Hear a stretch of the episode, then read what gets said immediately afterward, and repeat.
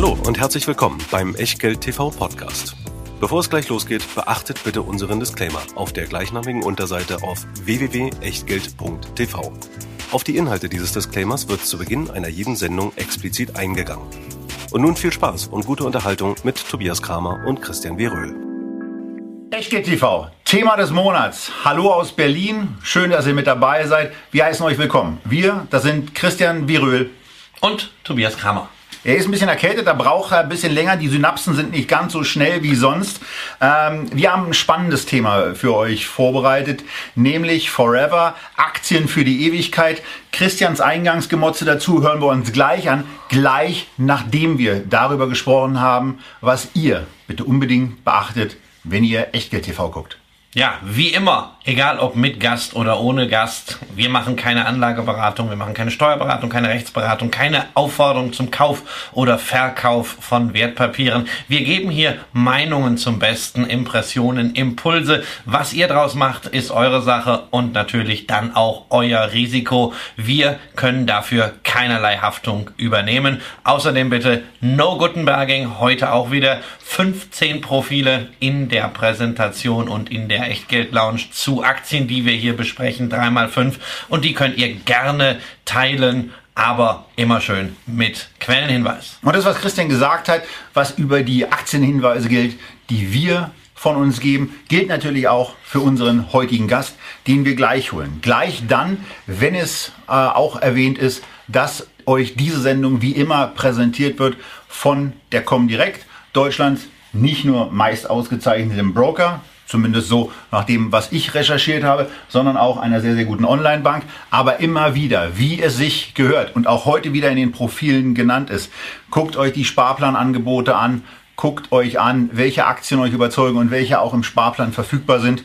Und ansonsten auch immer wieder der Hinweis an unsere Just One-Sendung, wo ihr auch nochmal gucken könnt, wie ihr einen Sparplan bei euch mit aufnehmt, der euer Depot und eure Vermögensbildung bereichert. Dabei wünschen wir euch viel Erfolg und auch viel Spaß, genauso wie jetzt bei der Sendung. Denn die heutige Sendung dreht sich um das Thema Forever, Aktien für die Ewigkeit und wir fangen an damit, dass wir euch, oder das gar nicht wir, sondern dass unser Gast euch seine fünf Aktien für die Ewigkeit vorstellt. Und dazu begrüßen wir jetzt aus Frankfurt angereist Christian Kirchner von Kapital. Hallo. Unsere Special Effekt Abteilung hat Kosten und Mühen nicht gescheut und für 8,99 die Soundmaschinen bei Amazon bestellt, äh, die wir jetzt ab und zu vielleicht mal einsetzen werden. Du bist uns ja, du bist uns ja wirklich auch total negativ aufgefallen und zwar, zwar deswegen, weil wir dieses, weil wir dieses Thema Forever Stocks eigentlich schon etwas länger haben. Bevor ich darauf aber eingehe, Christian, was willst du noch zu Forever Stock sagen? Denn ich habe immer mal gelernt, so Diamonds are forever.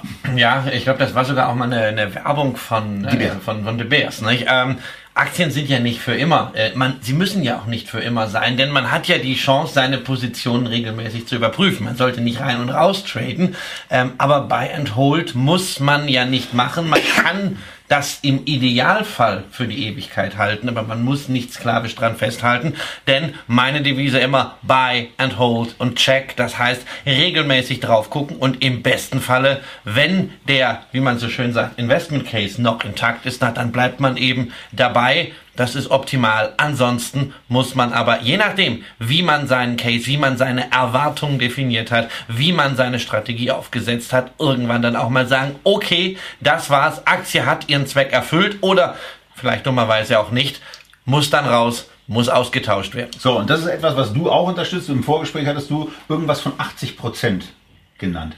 Ja, ähm, bei Kapital, äh, für, für Kapital arbeite ich ja, äh, versuchen wir uns eigentlich an weitgehend prognosefreien äh, Anlageentscheidungen Anlegern nahezulegen.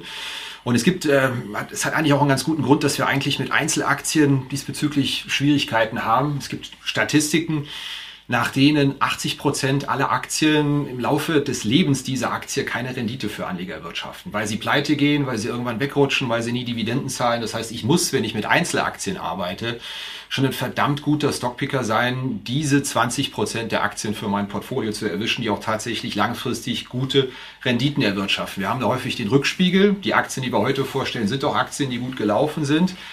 Aber die Statistik ist da eindeutig mit Einzelaktien. Das ist auf Dauer damit hohe Renditen oder zumindest marktgleiche Renditen zu erzielen relativ schwierig. Okay, und dann gucken wir da mal rein. Und warum ich am Anfang gesagt habe, dass äh, wir uns ein bisschen über Christian Kirchner geärgert haben, liegt vor allen Dingen daran, dass wir diese Sendung eben vorhatten. Und was macht die Kapital dann? Sie kommt im Oktober mit einem Titel raus. 50 Aktien fürs Leben die besten Dividendentitel in der großen Kapitalliste aktualisiert und erweitert. Da dachten wir, das Ding können wir jetzt eigentlich rollen und ihm dann, wenn er hier in Berlin ist, erstmal um die Ohren hauen. Ähm, machen wir natürlich nicht, sondern wir haben ihn gebeten, genauso wie wir uns dann auch gebeten haben und dazu aufgefordert haben, fünf Aktien, fünf Aktien auszuwählen, von denen wir glauben jeweils, dass sie gut in diese Sendung hineinpassen.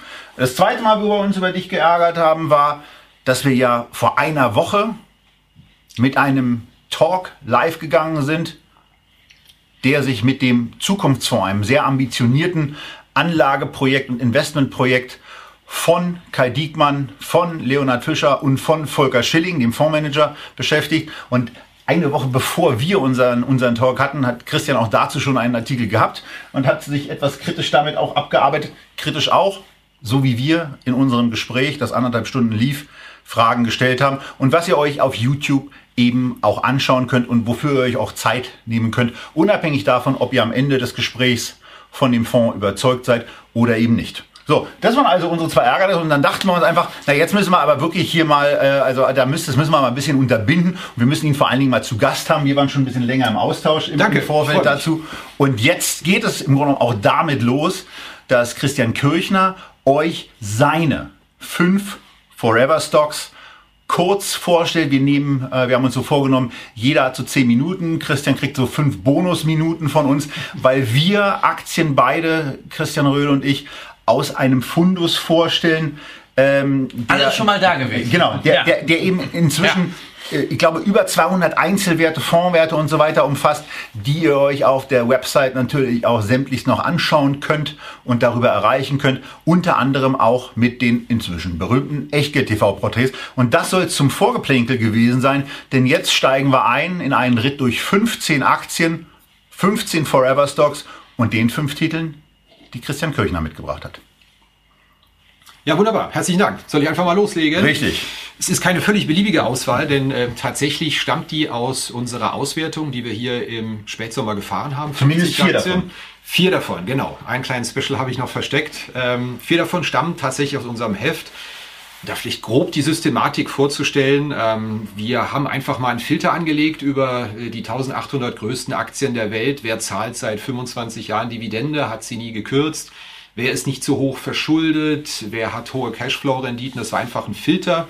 Ich glaube, ein achtstufiger Filter, bis wir am Ende bei 50 Aktien gelandet sind. Und ich glaube, allein schon wer, wer 25 Jahre die Dividende nie gekürzt hat, hat verschiedene Wirtschaftszyklen schon durchlaufen. Erhöht werden mussten sie nicht zwingend. Aber allein die Dividende schon mal zu halten, ist, glaube ich, ein gutes Bekenntnis zu Aktien. Kommt ja, mir irgendwie bekannt vor, so vom, vom Ansatz ja, her. Genau.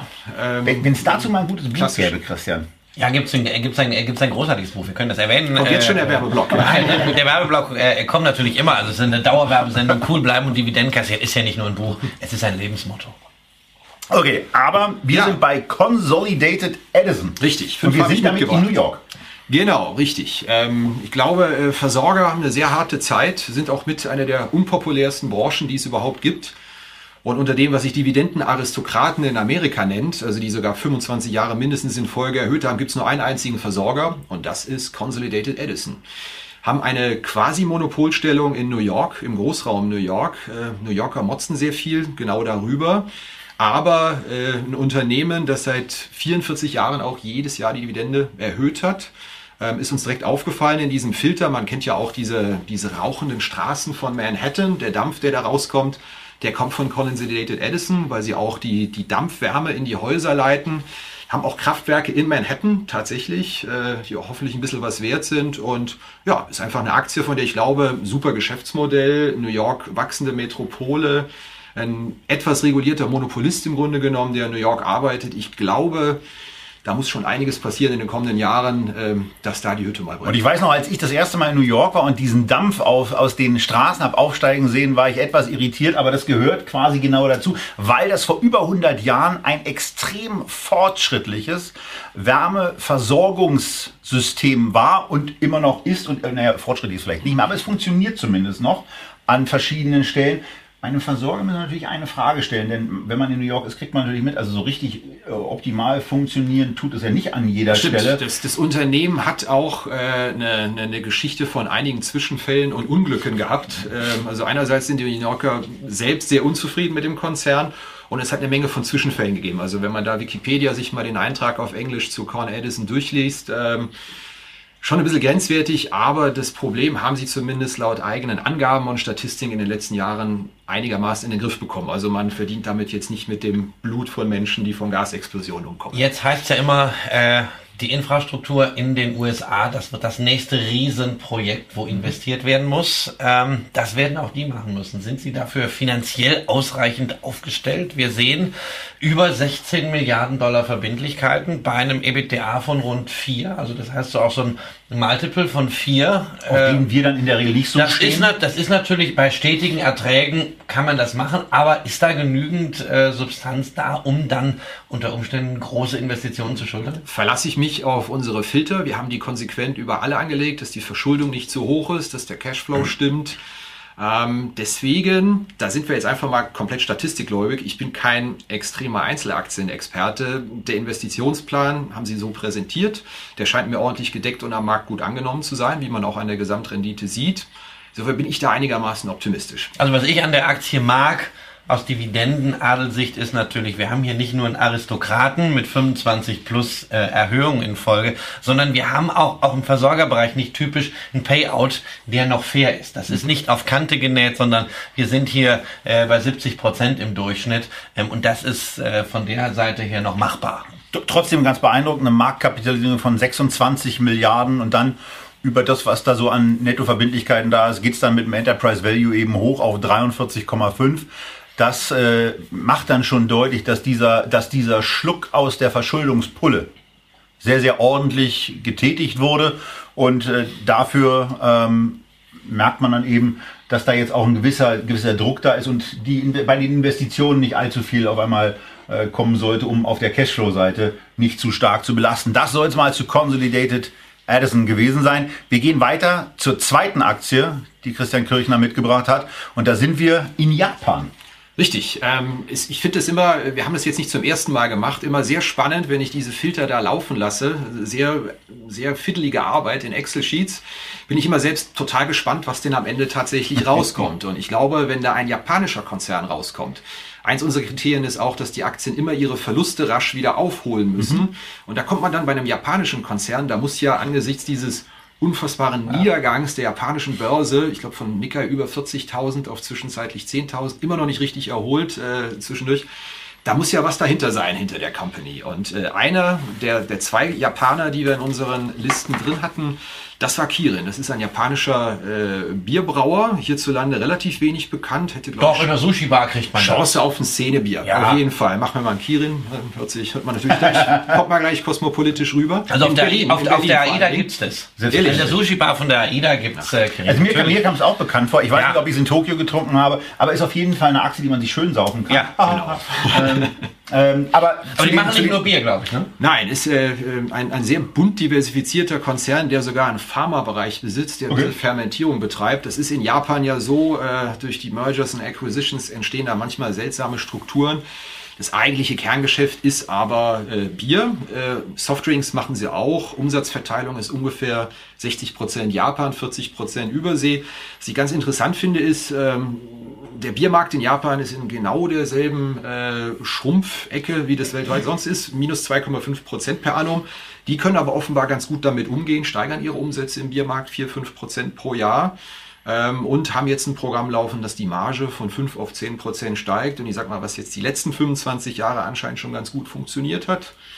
Da kann man ja vielleicht hoffnungsfroh sein, dass ein Konzern, der mit demografischen Problemen, Rückgang Bierkonsum gut umgehen kann, müsste er vielleicht für die Zukunft ganz gut gerüstet. Diese Effizienzerhöhung, das fällt eben auch im Echtgeld-TV-Porträt auf, wo ihr im Grunde genommen so bis zum Jahr 2015 so einen gewissen, äh, naja, äh, so eine, so eine merkwürdige Flatline mit, einem, mit einer gewissen Volatilität sehen könnt. Mal geht's runter, mal geht's kurz rauf. Und dann auf einmal ab 2016 geht's eben schon mal relativ deutlich und stetig nach oben. Also da hat man offensichtlich was vor. Mhm. Grundsätzlich Japan ja auch ein sehr günstig bewerteter Aktienmarkt. Die Aktie liegt sogar einen Tick über dem, über dem Bewertungsniveau mhm. von einem, von einem Topix, von einem Nikkei, von einem äh, Nikkei 400, mhm. äh, einem etwas konservativeren Index. Ähm, trotzdem für dich eine der Top 5. Ja, äh, sehr viele Journalisten äh, sind schon dran zugrunde gegangen, dass sie alle zwei Jahre glauben, Japan kommt zurück. Äh, das schon seit Investoren, glaube ich, auch. Ich glaube, seit 20 Jahren ist diese Strategie zur, zum Scheitern verurteilt. Aber ich höre auch oft, weil wir auch sehr viel mit, mit Fondsmanagern und Interviews führen, Japan hat sehr viele Fans, weil sie sagen, man muss sich jetzt auch mal auf harte Jahre einstellen und die japanischen Konzerne sind die, die genug Luft in ihren Bilanzen haben, auch und mal die Krise haben, Die haben schon konsolidiert, die haben genau. auch ihre Bilanzen die schon mal auch schon, wie, wie die genau. Krise aussieht. Und ich glaube, die wissen, wie es geht. Und also wenn wir das mal wir vergleichen. von der Ewigkeit, da ist, glaube ich, Krisenfestigkeit. Ja, und wenn wir mal vergleichen, also sogar im Bieraktie äh, mit, mit AB InBev, ähm, dann fällt natürlich hier auch äh, auf, wir haben eine schöne, konsistente Dividendenpolitik, die man sich leisten kann, anders als AB InBev, wo ja gerade äh, halbiert wurde, weil man unter dieser Schuld Schuldenlast ächzt und hier also für ein doch recht stabiles Business äh, zweimal EBITDA, das ist vertretbar als Verschuldung. So, wir gehen weiter. Wir kommen jetzt wieder so ein bisschen näher auf äh, das zukünftige Ex-Europa, nämlich äh, nach Großbritannien. Und wir kommen zur Smiths Group. Was zur Hölle macht denn dieser ganz alltäglich scheinende Name Sag das nochmal an. Smith Scoop. Herrlich. Ne? Hört sich an wie Englisch und so. Sag das fünfmal hintereinander und mit gutem TH. Ja, also die, die Smiths Group, die Smiths Group, haben noch nichts getrunken. Die Smiths Group, äh, Produkte von denen, äh, wenn man einigermaßen regelmäßig fliegt, dann hat man, glaube ich, schon mal Kontakt mit den Produkten von denen gehabt. Äh, die stellen sehr viele Scanner an Flughäfen her, mhm. äh, Security, wo man den Adler machen muss. Das sind Geräte von der Smiths Group und ab und zu heißt es auch mal, kommen Sie mal her. Dann wird man mal kurz äh, mit einem Papierstreifen was genommen vom Laptop oder von der, von der Sprengstoffcheck. Und dann wird ein Sprengstoffcheck gemacht, genau. Und da hat die Smiths Group, ein äh, Mischkonzern aus Großbritannien, fantastische Marktstellung, ähm, ist in unserer Liste auch aufgetaucht, hohe Dividendenkontinuität schöner Reiz von so einem Mischkonzern und von solchen Produkten. Sie machen auch Medizintechnik, also das ist nur ein Bereich. Die haben ja eine, eine After-Sales-Quote von sozusagen 60 Prozent. Was heißt das? 60 Prozent der Umsätze generiert der Konzern nicht durch den Verkauf solcher Geräte, Medizintechnik, Scanner etc., sondern aus den Serviceverträgen anschließend. Das ist natürlich ein äh, sehr schönes Geschäftsmodell. Sind in den letzten Jahren ein bisschen, sieht man auch in dem Chart, äh, in Probleme geraten. Aber darin liegt ja gerade der Reiz, dass man sagt, ein Unternehmen, das seit 25 Jahren mindestens durch viele, viele Zyklen durchgekommen ist und mal in Probleme gerät, kann man sich auch vielleicht sagen, naja, Brexit spielt da bestimmt auch eine Rolle, könnte spannend werden. Haben, jetzt haben sich bei GE auch viele gedacht. das stimmt. Ja, ja. Jetzt ein KGV unter 15, aber Dividendenrendite in der Tat attraktiv mit 3,2. Ähm, Umsatz wächst, EBITDA wächst, Jahresüberschuss wächst, Jahresüberschuss ein bisschen schwächer, aber soweit sieht ganz schön aus. Eine EBITDA-Marge von knapp 20 Prozent. Ja. Das ist ähm, schon mal ordentlich. Aber äh, Brexit ist natürlich äh, ganz klar ein Thema. Insbesondere wegen Fün dieser Zahl. Ja, 5% der Umsätze. Mhm äh, werden im Land gemacht, äh, der Rest äh, geht nach draußen. So, und das ist halt blöd, wenn man normalerweise auf Außenhandelsbeziehungen, die über EU-Recht geklärt sind, ähm, angewiesen ist und so sagt nach dem Motto, naja, mit der EU, das geht vielleicht noch, aber auch mit den USA muss dann in irgendeiner Form was neu verhandelt werden. Und du hattest gerade im Vorfeld der Sendung gesagt, da äh, pöbelt ja Trump naja, Trump, Trump, Trump pöbelt ja schon, dass wegen dieser Übergangsregelung äh, Irland, Nordirland, äh, Großbritannien ja eigentlich gar nicht so richtig souverän entscheiden er könnte. ein sehr guter ja. Deal für die EU, wenn ich das richtig ja, verstanden ja. habe. Und ähm, naja, also ähm, da kann Frau May in ihrer Bewertung sonst was sagen. Wenn er nicht will, dann will er nicht. Ähm, das wird also, das wird sicherlich komplex. Man wird sich an der einen oder anderen Stelle ähm, da auch, äh, wenn das halbwegs geordnet abläuft, äh, auf Verwerfungen in Großbritannien einstellen müssen. Die Frage ist dann immer nicht nur, wohin wird abgesetzt, sondern auch, wo wird denn produziert? Ja, das ist ja zum Beispiel bei anderen äh, britischen Unternehmen wie bei Diageo, große Schnapsfirma, äh, in großer Vorteil, dass da auch weltweit nicht nur abgesetzt wird, sondern auch produziert wird. Wie siehst du dieses Thema Brexit bei der Aktie? Denn du hast sie in deine Top 5 mit aufgenommen. Dir ist es Wumpe oder? Ich glaube tatsächlich, ähm, das, ist, das kann eine super Gelegenheit sein, auch einfach. Das war es auch, glaube ich, unmittelbar in den Tagen nach dem Brexit schon. Äh, aber da hat man natürlich nicht so richtig geschaltet, was los ist. Ich glaube, ein großes multinationales Unternehmen wird auch immer in der Lage sein, sich auf eine Sache wie ein Brexit einzustellen. Und da kann, glaube ich, ein Einbruch auch eine schöne Chance sein mal bin ich recht optimistisch. Es gibt einige Stimmen, die jetzt sagen, also äh, dass 2019 das Jahr für den äh, FTSE 100 äh, sein könnte. Heute gerade eine neue Studie von Morgan Stanley.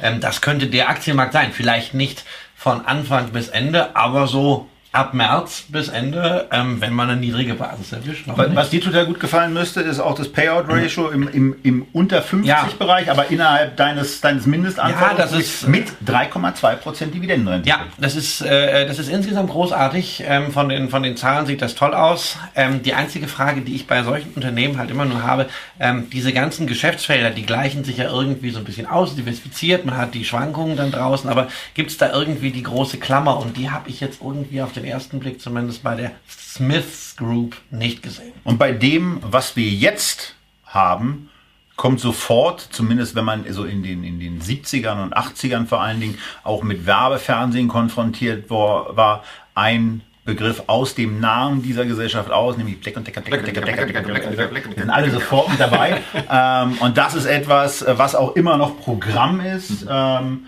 wie kommt das Stanley da rein? Äh, durch eine Übernahme. Black Decker äh, ist übernommen worden von Stanley. Ähm, ich weiß nicht genau, vor einigen Jahren war das. Ähm, und der fusionierte Konzern heißt jetzt Stanley Black Decker.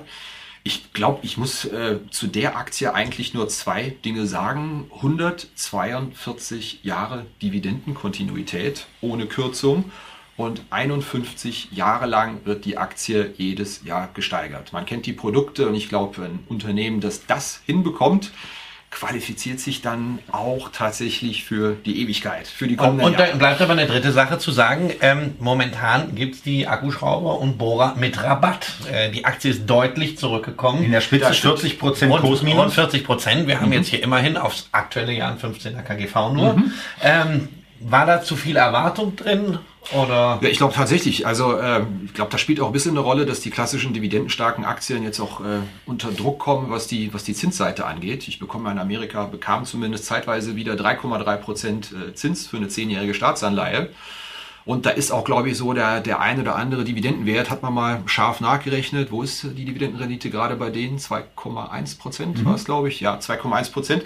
Da gerät, glaube ich, der ein oder andere Investor, der vielleicht mit Black Decker, man Stanley Black Decker einen guten Deal gemacht hat, äh, ins Grübeln, ob er da nicht vielleicht in die sichere Zehnjährige umschichten soll und äh, sagt, na, dann mache ich meine, meine 3,1 Wobei in den letzten Wochen, also wenn man beispielsweise ja. diesen, diesen ETF äh, der Dividendenaristokraten nimmt, der hat sich sehr, sehr gut geschlagen. Ja, auch die äh, klassischen Branchen wie äh, äh, Consumer Staples, also die, die mhm. äh, Konsumgüter des täglichen Bedarfs, haben sich auch gut gehalten. Aber wir haben da wieder, wieder entdeckt. Genau, wir haben ja vorher schon vorher gesehen. Genau, die ist ja zwei Jahre überhaupt nicht gelaufen. Genau. Das heißt, diejenigen, die, wie nennt man das immer so schön, als Anleihenproxy, genau. äh, äh also als, weil es nichts Besseres gab, haben sie eben keine Anleihen gekauft äh, auf der Suche nach dem Zins. Wir in Europa das Phänomen auch. Ja, ja lange Zeit äh, äh die, sind, ra die sind rausgegangen. Das ist mhm. auch eigentlich gut so, dass diese aus den Aktien raus sind, genau. äh, weil das sind Leute, die eigentlich keine Aktien haben wollten. Aber ich glaube, Black Decker ist, Stanley Black Decker ist auch ein Konzern, äh, sind viel im Bereich Werkzeuge unterwegs, Elektroschrauber etc. Da gibt es natürlich auch seit vielen, vielen, ja eigentlich Jahrzehnten harte Konkurrenz im Baumarkt, versuchen sich die chinesischen äh, Billigprodukte ja, zu platzieren. Noch gelingt es ihnen anscheinend, das gut zu machen und da bin ich eigentlich optimistisch, dass das langfristig so bleiben wird. So, und dann kommen wir zu einer Aktie, die ausdrücklich nicht genau. äh, in genau. der Kapital 50er Liste mit genau. bei war und auch nicht in der Liste. Aber die eine viel bessere Geschichte ja, noch hat. Richtig. Ähm, ja. Nämlich die Dividendenrendite, die deine Eltern damit vor allen Dingen Genau, erzählen. genau, genau, genau. Ähm, ja, ich hoffe, die schauen nicht zu, dass ich hier über ihr Depot plaudere. Nur eine Position. genau. Aber eine gute. Richtig. Es geht um die Aktie von Starbucks. Und ich glaube, äh, eines der größten Probleme, ich hatte anfangs schon gesagt, Einzelaktien sind schwierig das Schlimmste, was man als Investor machen kann, äh, ist auch beim Thema Aktie für die Ewigkeit, sich in Aktien zu verlieben. Weil wenn die dann irgendwann mal in Schlingern geraten, dann fängt man an, das ist doch völlig übertrieben, kauft womöglich noch nach, verbilligt und dann irgendwann ist das, das Geld futsch. Ich glaube, jeder, der so ein bisschen seine Erfahrung zu neuen Marktzeiten ja. gemacht hat, Technologie, kennt, diese, ja. kennt dieses Phänomen. Gutes Beispiel. Aber Starbucks habe ich jetzt mal persönlich mitgebracht, nicht in unserer Top 50 Liste unterhalten, weil ich einfach seit über 20 Jahren äh, großer Fan der Aktie bin. So ganz so lange halte ich sie privat noch nicht. Also die Geschichte kurz. Starbucks, Kaffeekette kennt man, in Amerika in den 90er Jahren schon ein Thema gewesen. Ich hatte da persönliches Erlebnis, dass ich dann irgendwann mal in Malaysia war und gesehen hatte, in Malaysia sind die Läden ja genauso voll wie in Amerika. Und die Preise waren nicht sehr viel niedriger, aber anscheinend fanden das Leute in Malaysia total top, auch bei, bei Starbucks äh, Kaffee zu trinken. Und das war jetzt ehrlich gesagt schon danach, aber schon vorher hatte ich meinen Eltern gesagt, Leute, wenn ihr mit eurem Geld nichts anzufangen wisst, dann schiebt doch mal irgendwie 4.000, 5.000 Mark in Starbucks drüber. Haben sie damals gemacht. Meine Eltern sind die perfekten Anleger für Aktien für die Ewigkeit, weil die kaufen, heften dann ihren Beleg ab, schauen nie wieder rein. Alle vier Jahre fällt mir ein, dass ich meine Eltern frage, sag mal, kann ich mal euren Depotauszug sehen? Ja, ja, guck mal. Und dann naja, freue ich mich darüber, weil sie wirklich fantastische Buy-and-Hold-Leute sind. Und das praktizieren sie unter anderem auch mit Starbucks. Ein Unternehmen, das einfach seit Gründung und auch seit Börsengang durchgängig wächst, 2010 angefangen hat, äh, Dividenden zu zahlen.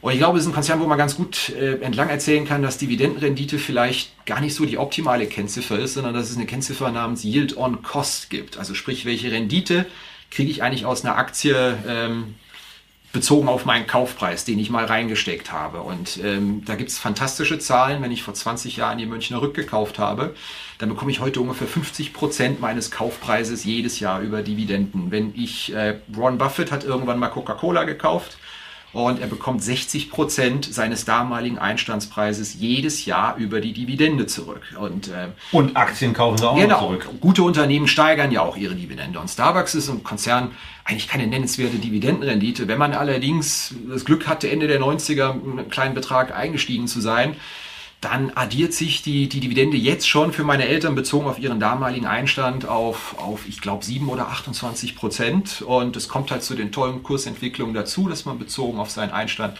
wirklich toll was kassiert. Und die Wachstumsstory völlig intakt. Ähm, die wachsen jedes Jahr. Alle 15 Stunden wird in China ein Starbucks eröffnet. Ähm, Amerika ist der Markt vielleicht gesättigt, aber ich glaube, da ist weltweit für die Marke auch noch viel. Was, was bei der Aktie eben auch äh, ganz spannend ist, dass sich in diesem Jahr so ein bisschen gezeigt hat, ihr seht das an diesem einen Rausreißer, so zur Mitte des Jahres 2018, dass man auch bei der technischen Analyse sehr, sehr ordentliche Fehl Urteile fällen kann. Denn eigentlich ist es in der Konsolidierungsphase ein ganz, ganz klassisches Verkaufssignal gewesen, unter die Tiefs des Jahres 2016 und der beiden Tiefs von 2017 gefallen, dann auch noch unter das Tief von 2015 gefallen. Also vor technischem Hintergrund ganz, ganz klassisch. Und auf einmal macht die Aktie alles, nur nicht eins, fallen, sondern stattdessen steigt sie und geht auch an über die Begrenzungen äh, der Jahre 15, und 17 hinaus und macht neues deshalb, deshalb malt man auch Zwei. besser gar nicht in den, genau. in den, in den Charts rum, ja. Äh, insbesondere nicht in einer äh, Aktie, die man für die Ewigkeit gekauft hat. Es genau. freut mich ja auch, dass wir jetzt hier ein positives Beispiel haben äh, äh von deinen Eltern, dass man doch mit Einzelaktien äh, noch, ja. äh, da was äh, machen kann. Außerdem zeigt ja auch schon der Blick auf den äh, 10-Jahres-Chart von Starbucks, dass es da immer wieder Phasen gab, in denen die Aktie sich Atempausen genommen hat. Also 2008, äh, 2009 mhm. ist jetzt nicht das klassische Beispiel, aber ansonsten 2012, 13 war eigentlich eine gute Börsenphase, mhm. 14, 15 und dann ging es immer in Treppen relativ schnell bergauf. Jetzt brauchte man mal zweieinhalb Jahre Geduld. Mhm.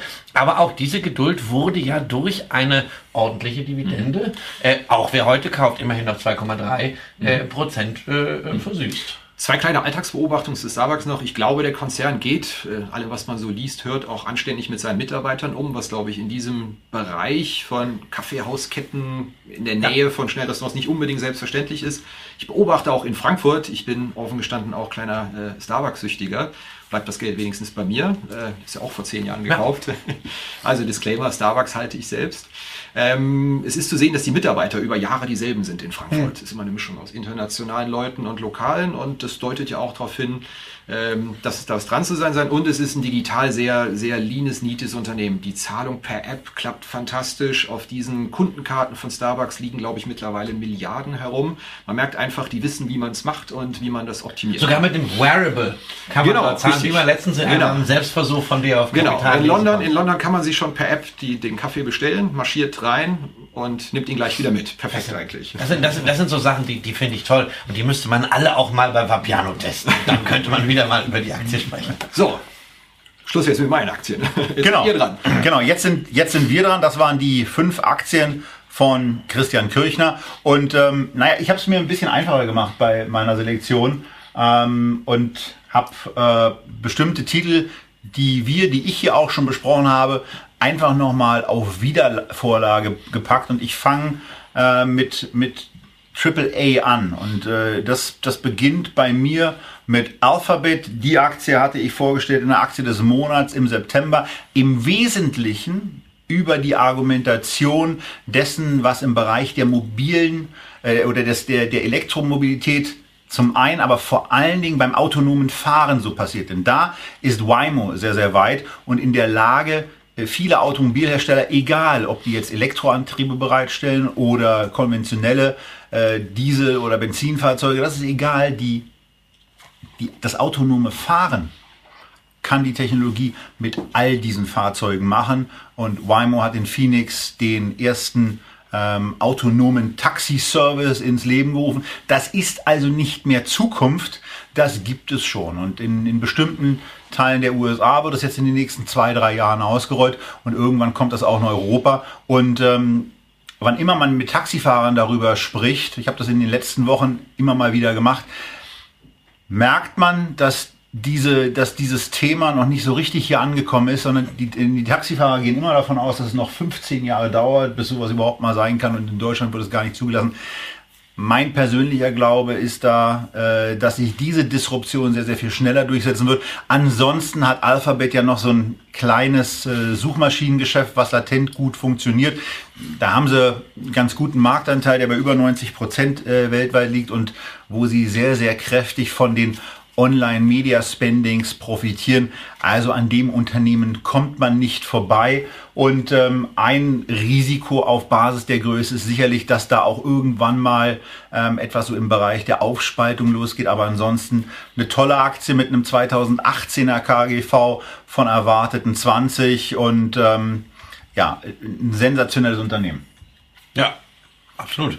Äh, kann, ich, kann ich überhaupt nichts dazufügen. Äh, nicht nur wegen dem, was das Unternehmen jetzt gerade macht, äh, sondern vor allen Dingen wegen der Perspektive. Ich habe immer den Eindruck, dass Menschen, die hochintelligent sind, die wirklichen Superbrains, ähm, gerne bei Google arbeiten, dass dieses Unternehmen auf die großen Geister eine ganz besondere Anziehungskraft hat. Und äh, allein aus dem Grunde sollten sie es schaffen, wenn sie diese DNA beibehalten, ähm, auch in 10 oder 20 Jahren mit was auch immer sehr gutes Geld verdienen zu können. So, das zweite meiner A's ist Altria. ist so ein bisschen das Thema äh, Dummheit stirbt nie, in den USA schon mal gar nicht und Rauchen. Christian und ich wissen es aus unserer eigenen Erfahrung, Rauchen ist doof, das soll keine Beleidigung in Richtung der Raucher sein. Wir waren ja, wir waren viel zu lange in unserer eigenen Betrachtung selber so doof und haben äh, äh, unter anderem auch der früheren Philip Morris äh, komplett Geld in den Rachen geschmissen ähm, und für unsere eigene Ungesundheit Geld bezahlt. Das ist nicht so besonders clever. Deswegen sage ich da Dummheit, wobei ich natürlich auch um das Genießen von Tabak weiß und äh, bei, den, bei der ein oder anderen Zigarre bin ich dann auch immer noch mit dabei. Aber hier ist ein Unternehmen, was wir in der Thema des Monatssendung im August 2018 bei Tabakaktien schon mal etwas ausführlicher vorgenommen, uns vorgenommen haben und wo diese Aktie die nicht nur aus unserer Sicht, sondern auch aus eurer Sicht die äh, interessanteste war. Äh, jetzt gab es nochmal ein bisschen auf dem Kopf. Äh, Aktienkurs bei 55 US-Dollar.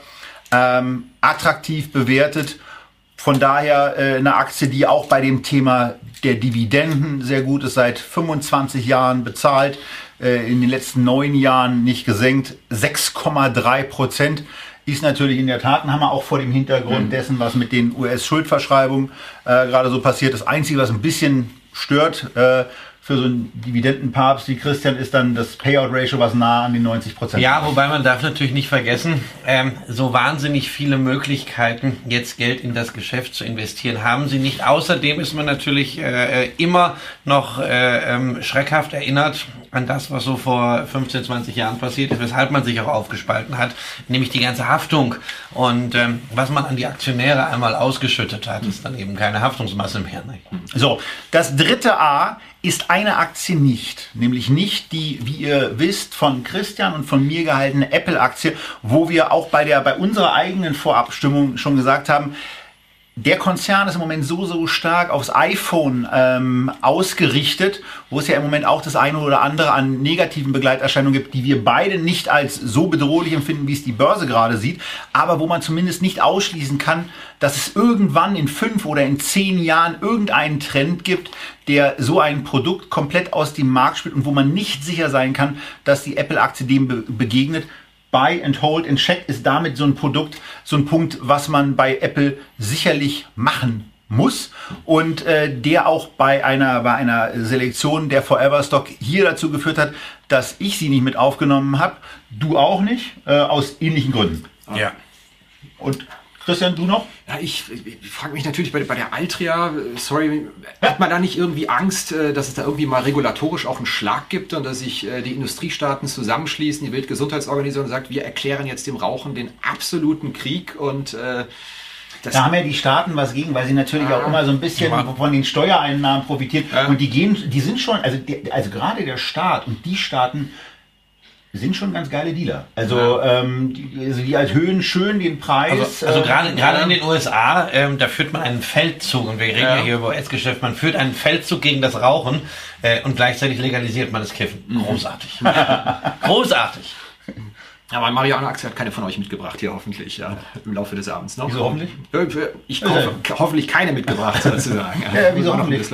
Müssen wir noch einen Disclaimer dran setzen. ja gut, die, sind ja auch recht luftig bewertet. Genau. Alles, was man genau. hört. Nein, hier, hier, hier, hier soll es hier soll's etwas sein, ähm, wovon man, wovon man äh, längere Zeit was hat. Ja. Und das Risiko, dass äh, also dieser Feldzug kommen kann, der, das besteht natürlich.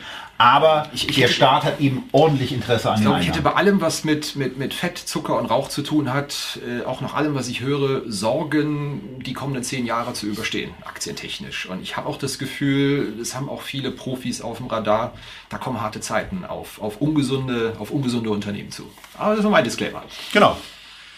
So, das dritte A äh, ist stattdessen Amazon jetzt gerade nach dem sehr, sehr deutlichen Kursrückgang. Ähm, Amazon muss man nicht großartig erklären. Die Bewertung auf einer KGV-Ebene zwar noch in ordentlichen Höhen, aber bei dem, wie Bezos vorgeht, eben auch erklärbar. Wir haben das schon mal getan in der Juli 2000 Aktie, äh, Thema des Monats Sendung.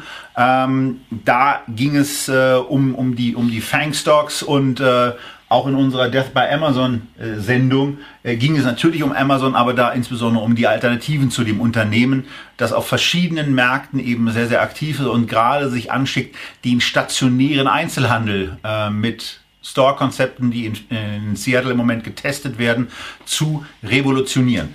Äh, hier ist zusätzlich eben auch noch eins zu sagen, was sehr, sehr stark auch mit in diese Geschichte ähm, reinspielt, nämlich dass bei dieser Aktie nicht ganz unwahrscheinlich ist, dass das Unternehmen irgendwann zerschlagen wird und dass die Summe der dann ähm, zerschlagenen Einzelteile eben an der Börse auch noch mal ein ganzes Stück höher bewertet werden als das, was im Moment quasi als Konglomerat bewertet. Dann würde man ja sehen plötzlich, äh, was die zum Beispiel die Tech-Abteilung äh, wirklich verdient. Ja, was AWS da macht, das werten sie natürlich auch aus, aber es ist, läuft eben trotzdem in irgendeiner Form alles zusammen und dann ist eben dieser margenschwache, relativ margenschwache Einzelhandelsbereich, dann ist auch noch dieser klitzekleine Netflix-Konkurrent, dann ist auch noch dieser äh, Spotify-Konkurrent in irgendeiner Form mit dabei.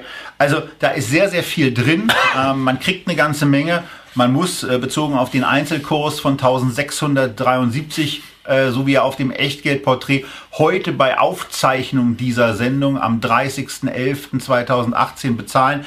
Aber ähm, Christian äh, sagt ja auch immer wieder, dass man für bestimmte Unternehmen eben auch dann den höheren Preis sagen muss. Und äh, auch Warren Buffett sagt es ja, wobei er sich mit seiner ähm, Price is what you pay, value is what you get, äh, hier möglicherweise nicht so richtig anfreunden. Die Frage ist, wann äh, oder ob Amazon in den 30 Jahren, die das äh, Unternehmen ja nach äh, Jeff Bezos als äh, Lebensdauer noch hat, ähm, wie er es formuliert hat, vielleicht den äh, Kurs von Berkshire Hathaway einholen kann. Ja, das wird, das wird spannend. Und wenn man sich die Kurshistorie dann einfach mal anguckt, auch bei Berkshire, dann sieht man eben auch, ähm, dass alleine ein hoher Aktienkurs kein Argument sein sollte.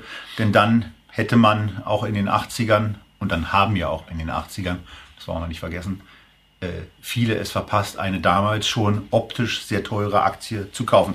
Das waren, das waren die AAA und äh, dann geht's noch mal in den, weiter in den Juli äh, 2018, wo wir bei der wo ich bei der Aktie des Monats schon die Samsung-Aktie vorgestellt habe, die seitdem ähm, sich einmal geht so bis leicht negativ entwickelt hat. Vor allen Dingen ärgerlicherweise äh, im Vergleich zu der Alternativaktie, die du vorgestellt hast, nicht so erfreulich entwickelt hat.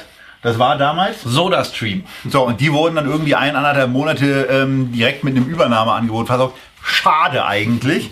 Ähm, Aber über euer Händchen bei der Auswahl äh, von Aktien für das Echtgeld TV Depot haben wir ja in der letzten Aktie des Monats nach zwölf Monaten äh, dann mal Bilanz gezogen. Wer es noch nicht gesehen hat, schaut es euch mal an. Ja, aber auch nie anklagen, denn wir haben ja auch Unternehmen äh, ausgewählt, die mitunter nicht sofort das bringen. Das ist aber nicht schlimm. Samsung ist ein riesen Technologieunternehmen in ganz, ganz vielen Märkten aktiv und vielleicht kommt von denen das äh, neue führende Telefon oder der neue Knopf im Ohr, mit dem man auf einem mitgetragenen oder mit am Arm äh, befindlichen äh, Display sein Leben oder verschiedene andere Sachen steuern kann. Fernseher, Kühlschränke und, und, und. Riesengroß und äh, mit verschiedenen anderen Töchtern eben auch in anderen und äh, spannenden Zukunftsbereichen tätig. Wer sagt, dass Samsung nicht irgendwann äh, in den nächsten drei bis fünf Jahren auch in den Elektromobilbereich selber einsteigt und eigene E-Autos produziert und bereitstellt. Äh, bestimmte Komponenten kann man sich ja bei dem einen oder anderen Zulieferer relativ gut herstellen. Und was Samsung auf jeden Fall hat und was viele andere nicht haben, ist der Zugriff auf die für Elektroautos wichtigste Technologie, nämlich Akkus. Äh, hier ist es eine sensationell günstige Aktie mit einem KGV von unter 5. Man reibt sich etwas verwundert die Augen. Wir haben hier die Vorzüge ähm, ausgewählt, die vor dem Hintergrund eben auch besonders attraktiv sind. Und ähm, für mich eben äh, eine der Aktien, äh, die ich persönlich äh, auch schon habe, was auch für die Alphabet geht, was nicht für die Altria, doch für die Altria gilt es deswegen, weil ich sie im Echtgelddepot habe. Amazon muss ich noch machen, die nächste Aktie, die ich vorstelle, habe ich auch noch. Von euch noch irgendwelche Anmerkungen? Ja, du bist doch eigentlich Profi und lang genug dabei, um zu wissen, dass bei einem KGV von 4,9 irgendwas faul ist, oder? Ja, und was? Weißt du das? Hast du eine Ahnung? Ja, wir hatten es wir hatten's, wir hatten's schon mal, ähm, dass, äh, dass, es, dass es auch äh, in, in Korea einen Fonds gibt, der, mhm. wo es im Moment so Überlegungen gibt, sollte der nicht seine relativ große Position mhm. über eine, über ein, über eine Maximal, mhm. über, ein, über ein Maximum, was, äh, was dieser Fonds halten darf, möglicherweise abbauen und dann kommt eben äh, deutlich Angebot mhm. in den Markt rein. Das würde für die Aktie nicht so gut sein. Aber äh, ja, außerdem ist es eine Chip-Aktie. Das dürfen wir nicht vergessen. Ja, und da fängt man allmählich an zu zweifeln. Da ist der, da ist der Zyklus im Moment auch nicht so unbedingt positiv. Mhm. Aber diese Aktie, äh, auch wenn man sich dann längere Charts anguckt, äh, zu haben, war in, den, äh, war in der letzten Generation auch nicht besonders schädlich. Mhm. Und wenn sie dann mal auch so günstig zu haben ist, bin ich ja in der Situation, dass ich sage, ich glaube, dass es diesem Unternehmen äh, weiter, dass es dieses Unternehmen auch äh, in der nächsten Generation noch geben wird. Für die Ewigkeit quasi. Und damit eben in der, in der Ewigkeitskriterienliste gut mit dabei ist. Letzte Aktie, äh, wenn wir schon in Korea sind, dann können wir auch noch ein Stück weitergehen nach Japan. Softbank als ein Konglomerat für Technologieunternehmen vorgestellt in unserer Sendung Thema des Monats Holdings. Ähm, die Aktie ist seitdem knapp 17 Prozent gestiegen, wie wir vorhin nachgeguckt haben. Ähm, man findet auf der Website, äh, die vielleicht mal hier an der Stelle kurz zur Ansage, also nochmal der Hinweis, wer den, äh, wer die Soundmaschine haben will, kann. Die hast du also schon am 26. Juli 2016 erworben. Ja, ja und, die muss ich haben. und die Batterie geht, die Batterie geht immer noch. Ähm, aber auf der Website wird eben permanent der Shareholder Value per Share dargestellt. Also bei einem Aktienkurs von aktuell 9.500 Yen ist der Shareholder Value, den man über den Enterprise Value abzüglich der ähm, Nettoschulden äh, im Moment errechnen kann bei 11.331, ohne dass im Moment der Wert für das Telefongeschäft voll drin ist. Da steht das Listing noch an und ähm, von daher eine Aktie mit, einem, mit einer sehr, sehr günstig erscheinenden Bewertung, vor allen Dingen aber auch eine, die man unterhalb ihres eigentlichen Wertes im Moment kaufen kann. Ja, da kann man natürlich auch sagen, aber das, diesen Holding-Abschlag haben wir ja öfter, ähm, dass man günstiger rankommt, dass einen das skeptisch machen sollte. Äh, das, was hier skeptisch machen kann und was vollkommen in Ordnung ist, wenn es einen skeptisch macht, ist die im Grunde genommen sehr, sehr hohe Verschuldung, die pro Aktie eben auch höher ist, als der Aktienkurs im Moment ist. Das muss man dann eben schon erwähnen. Ähm, das ist ein Risiko, was äh, ich bei dem Händchen, was das Unternehmen in den letzten Jahren bewiesen hat, bereit bin zu gehen und was ich auch auf Basis der relativ günstigen Schulden in Japan ebenfalls bereit. Und die haben auch großartige Businesspartner, nicht? Bei ihrem äh, Vision Fund, irgendwie Saudi-Arabien, ja, äh, hm. äh, nicht, nicht nur reich, sondern auch so moralisch, ja, so, äh, kennen auch deine Liga. Ne? Ja, also klar, das ist natürlich in der Nein, Tat. Aber, und äh, Scherz beiseite, siehst du darin ein, ähm, ein Problem? Ich, also was Kapitalnachschub angeht, weil Softbank ruft natürlich in diesem Vision Fund schon Bewertungen auf, ähm, da schlackern andere mit den Ohren. Ja, das ja, kannte ja. man im Silicon Valley nicht und plötzlich kommen die Japaner und mit den ganz, ganz dicken Schecks. Genau, und hauen dann mal, hauen dann mal richtig auch bei, bei Uber äh, genau. rein und beteiligen sich richtig kräftig an anderen. Hohe Bewertungen und das auch mit hohen absoluten Zahlen, weil dann wirklich mal Milliardenbeträge genau. reingeploppt sind. Genau, also da ist es eben nicht diese theoretische Bewer Bewertung, die man irgendwie auf, kein, auf kleinen 200 Millionen Zuflüssen, dann, dann, dann in der Tat genau. Also Risiko ist da, auch, auch Saudi-Arabien ist natürlich ein, ein großes Thema, wo sehr, sehr viele Staaten die es mit Menschenrechten und alles andere als genau nehmen. Ja, und dazu gehören auch die USA, dazu gehört auch nicht so ganz ohne die Türkei. Ähm, äh, die können sich jetzt an diesem einen Fall Khashoggi natürlich extrem hochziehen und auf einmal äh, wird da etwas kritisiert, was man bei Saudi-Arabien ja sehenden Auges auch seit äh, Jahrzehnten hat, äh, dass das ähm, auch kein äh, super Rechtsstaat ist äh, das ist in der Ecke sowieso nicht so unbedingt mhm. zu erwarten. Ähm, aber äh, ich, ich würde eine, eine Softbank ungern auf, auf Saudi-Arabien reduziert haben. Schade, dass äh, ihr nur den 10-Jahres-Chart zeigt. Die Aktie ist da auch mal um das Jahr ja. 2000 absurd hochgezockt worden und war, glaube ich, auch ein absolutes Must-Have für ja. jeden, der, der Aber da, aber da war, war sie eben auch deutlich oberhalb und das hatten wir in unserer Sendung. Ähm, eben Holdings auch herausgestellt. Mhm. Damals war sie eben mit einem kolossalen Aufgeld ausgestattet. Mhm. Jetzt ist sie mit einem 20-prozentigen Abgeld Okay. Äh, ganz angenehm bewertet. Wahrscheinlich, weil alle Leute so abwinken wie ich. Ach, das war doch die Bude, die damals hochgezockt wurde. Ja. Das kann sein. So, das wäre das wär meine, wär mein, wär mein Fünferstapel gewesen. Und jetzt geht's weiter. Wahnsinn. 18.47 Uhr. Ne? Ich darf es nur sagen, also es hieß so, also jeder hat so maximal 10 Minuten. Christian kriegt 5 Minuten Bonus. So, jetzt bin ich derjenige, der normalerweise zur epischen Breite neigt. Aber die epische Breite kann ich heute zum ersten Mal allein stimmlich nicht leisten.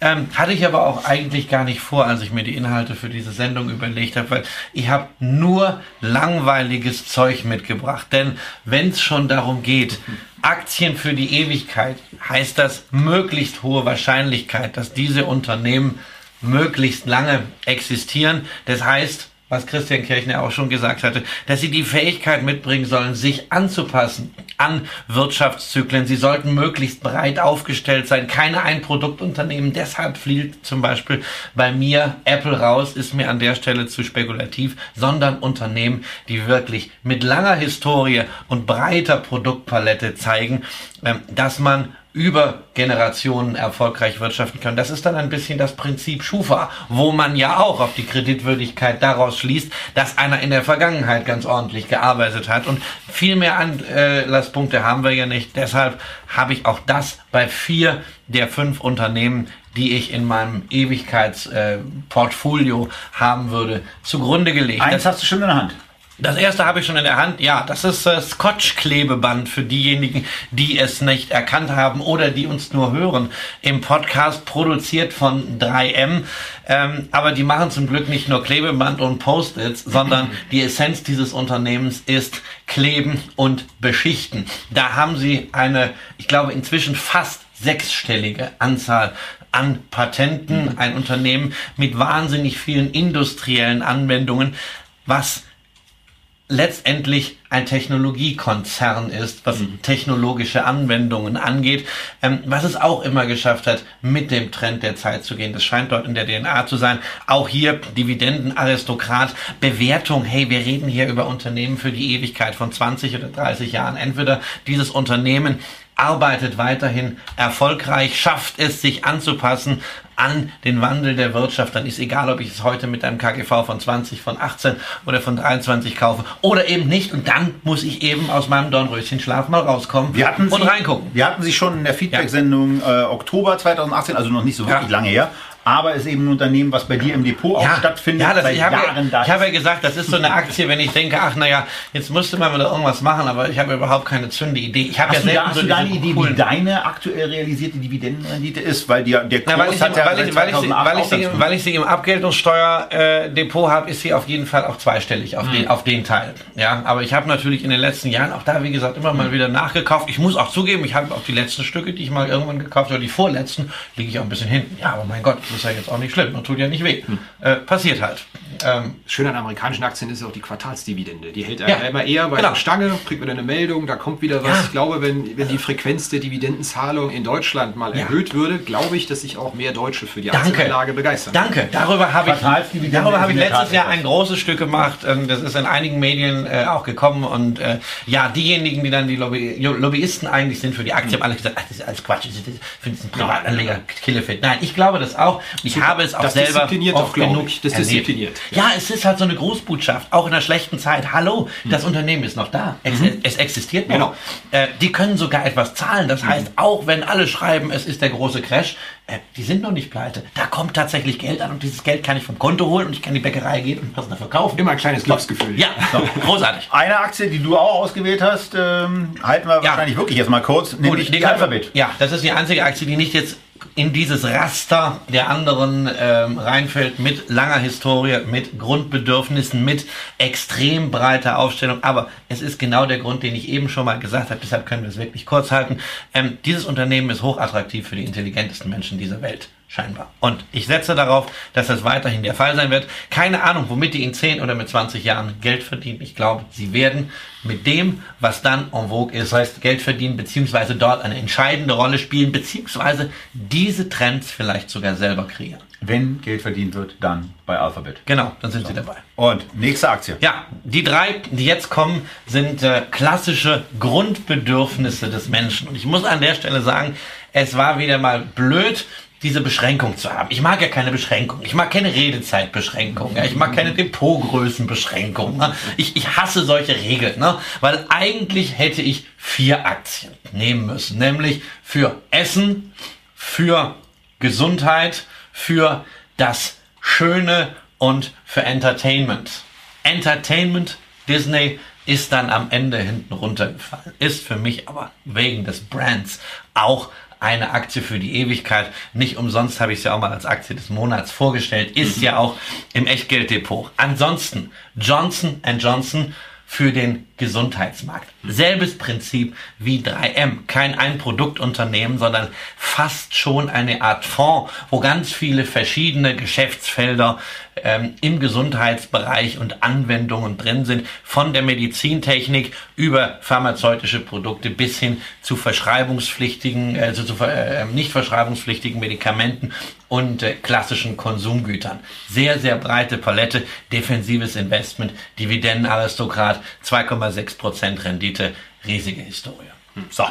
Und weiter geht's. Natürlich. Natürlich, Louis Vuitton. Weil ich, ich äh, gehe fest davon aus, dass Menschen weiterhin das Gute, Schöne wollen.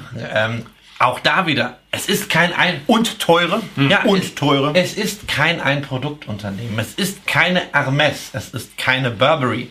Es ist eben ein Markenkonglomerat, in dem Louis Vuitton sehr wichtig ist als Marke, Christian Dior aber auch, in dem wir aber auch nicht nur Mode haben, sondern in dem wir Düfte haben, in dem wir Spirituosen haben, in dem wir Cognac. Champagner haben, in dem wir einen starken Handelsbereich haben. Ähm, und äh, diese DNA, dass man weiß, wie man solche Luxusmarken mhm. und Luxustrends global etabliert mhm. hält. Und das ist natürlich auch dann eine implizite in Anführungszeichen Wette auf den Aufstieg der Mittelschicht in den Emerging Markets. Denn je konsumfreudiger die dann werden, umso eher werden auch Produkte naja, von LVMH. Wenn es irgendwann für mehr reicht als für den Starbucks-Kaffee, mhm. dann äh, geht es eben in die Produkte. Ja, muss ich, muss ich dir ein Stück weit beispringen. Ähm, ich hab, bin jetzt auch 15 Jahre Finanzjournalist und habe als solches permanent äh, Gespräche mit Fondsmanagern und die hatten mir auch schon vor 10, 12 Jahren immer wieder diese Geschichte erzählt von diesem wachsenden Mittelschicht und den kaufkräftigen Asiaten, der Lust auf Luxus. Dann hat man so ein bisschen das Problem, wenn man das zwei Jahre lang monatlich hört, dann hängt einem das irgendwann schon so zum Hals raus, dass man es für unplausibel hält, äh, dass das überhaupt so funktioniert, weil eigentlich müsste es jeder wissen.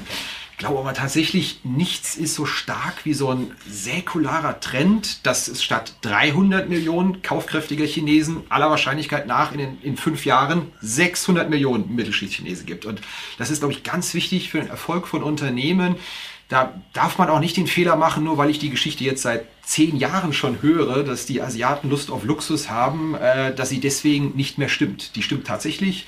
Da kommen die Wachstumsraten her. Das ist einfach ein Wachstum, das wir in, in den USA und in Europa nicht mehr so häufig haben. Insofern springe ich ein Stück weit bei. Ähm, da bin ich bei solchen Geschichten immer skeptisch gewesen, muss man aber fairerweise sagen, sie stimmt und ich glaube, sie wird auch noch weiterlaufen. Und bei dieser Skepsis äh, wollen wir euch nicht unterstützen, sondern wir wollen an die Skepsis rangehen und mit euch zusammen mal an dieses ganze Thema Asien rangehen. Und wir werden das, also wir haben es schon getan, Christian und ich, aber am 18. Dezember, wenn ich das Datum richtig im Kopf habe, wird auf YouTube eine Sendung live gehen, wo wir einen knapp anderthalbstündigen Talk mit Karl Pilny zum Thema Asien, Asien 2030 haben werden, der auch auf dieses Thema der, des Aufstiegs, des gesellschaftlichen Aufstiegs, der auch schon ja in weiten Teilen gelaufen ist, aber auch auf die Länder eingeht und auf die Region eingeht, wo er möglicherweise noch bevorsteht. Da erwartet euch eine klasse Sendung.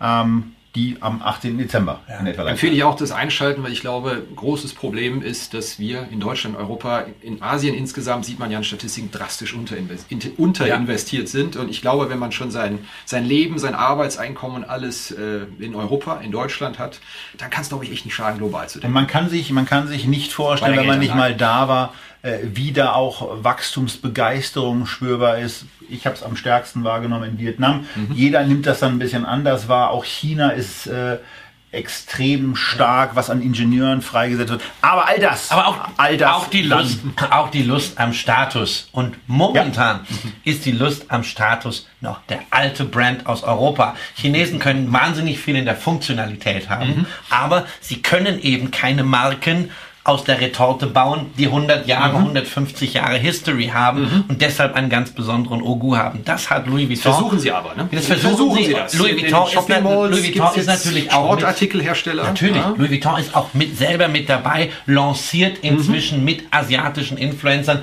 Brands für den asiatischen Markt. Mhm. Ähm, die schlafen ja auch nicht, weil sie haben genau das natürlich in ihrer DNA und was mich natürlich auch daran wieder fasziniert, ein so großes Unternehmen letztendlich eine Art Luxusfonds, gemanagt nicht von irgendeinem Dödel, mhm. sondern von einem der reichsten Menschen äh, der Welt, äh, Werner Arnault und seinem Team. Und er, die Familie Arnault, hat ja auch noch richtig Skin in the Game, weil sie sind äh, äh Mehrheitseigner. So, und wo wir beim Thema äh, Fonds für das Thema Luxusbrand ja, sind, da sind wir ja in irgendeiner Spiegel, Form auch Spiegelbild nicht bleibt, beim, bleibt, einem anderen Thema. Bleibt das als letztes großes Thema äh, natürlich Essen.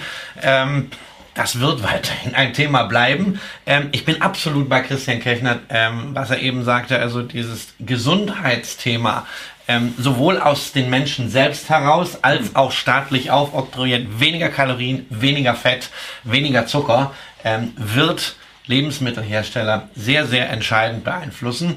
Ähm, nicht umsonst hat sich äh, Nestlé äh, mit dem ehemaligen Fresenius CEO jemanden geholt, der Unternehmen bauen kann, Teile abspalten, verkaufen, Neues dazu kaufen. Und der den Gesundheitsbereich auch so ein bisschen kennt. Genau, wir sehen, wir sehen nämlich auch, wie das funktioniert seit einigen Monaten. Ähm, diese Portfoliobereinigung Nestlé mhm. ist ein Tanker das braucht mhm. natürlich richtig Zeit. Ich weiß, dass das Unternehmen kein gutes Image hat. Das ist in mancherlei Hinsicht vielleicht ein bisschen übertrieben. Manches, was sie machen, finde ich auch nicht gut. Aber es ist die kompletteste Möglichkeit, um in den Nahrungsmittelsektor zu investieren.